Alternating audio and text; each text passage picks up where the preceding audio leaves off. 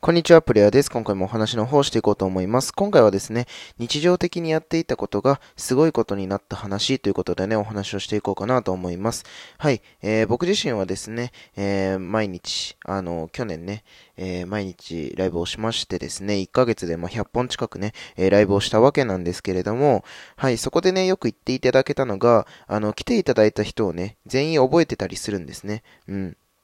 あの、ちょっとでもね、入ってくれた人は、あの、全員覚えています。うん。で、それがね、な、あの、意外となんかこう、リスナーさん聞いているから、人からしたら、あの、すごいことだったりするみたいで、うん、それがね、なんかこう、な、なんて言うんですかね。うん、それ、僕にとっては、その、なんて言うんですかね、覚え、来てくださっていることがすごい嬉しいから、あの、当たり前に感じていたんですけれども、うん、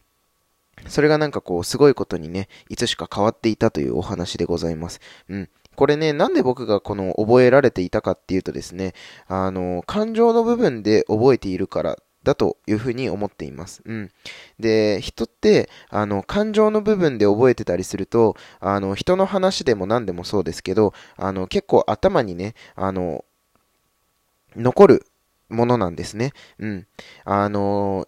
まあ僕のね、体験から言えば、えっと、いじめとかっていうのは、えっと、負の、マイナスのね、うん、えっと、ネガティブな感情が、えー、強い要素じゃないですか。うん。で、そういう、その感情的な要素が強いものっていうのは、えー、脳裏に残りやすいわけですよ。うん。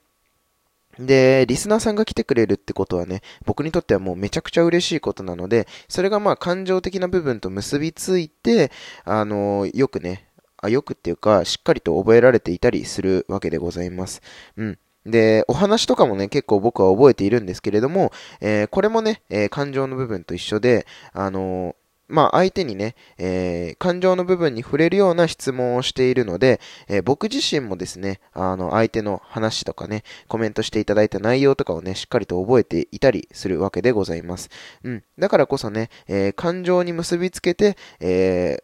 覚えましょうというのがね、すごくいいかなというふうに思います。はい。ということでですね、今回は、えー、日常的にやっていたことがすごいことになった話ということでした。ではまた次のラジオでお会いしましょう。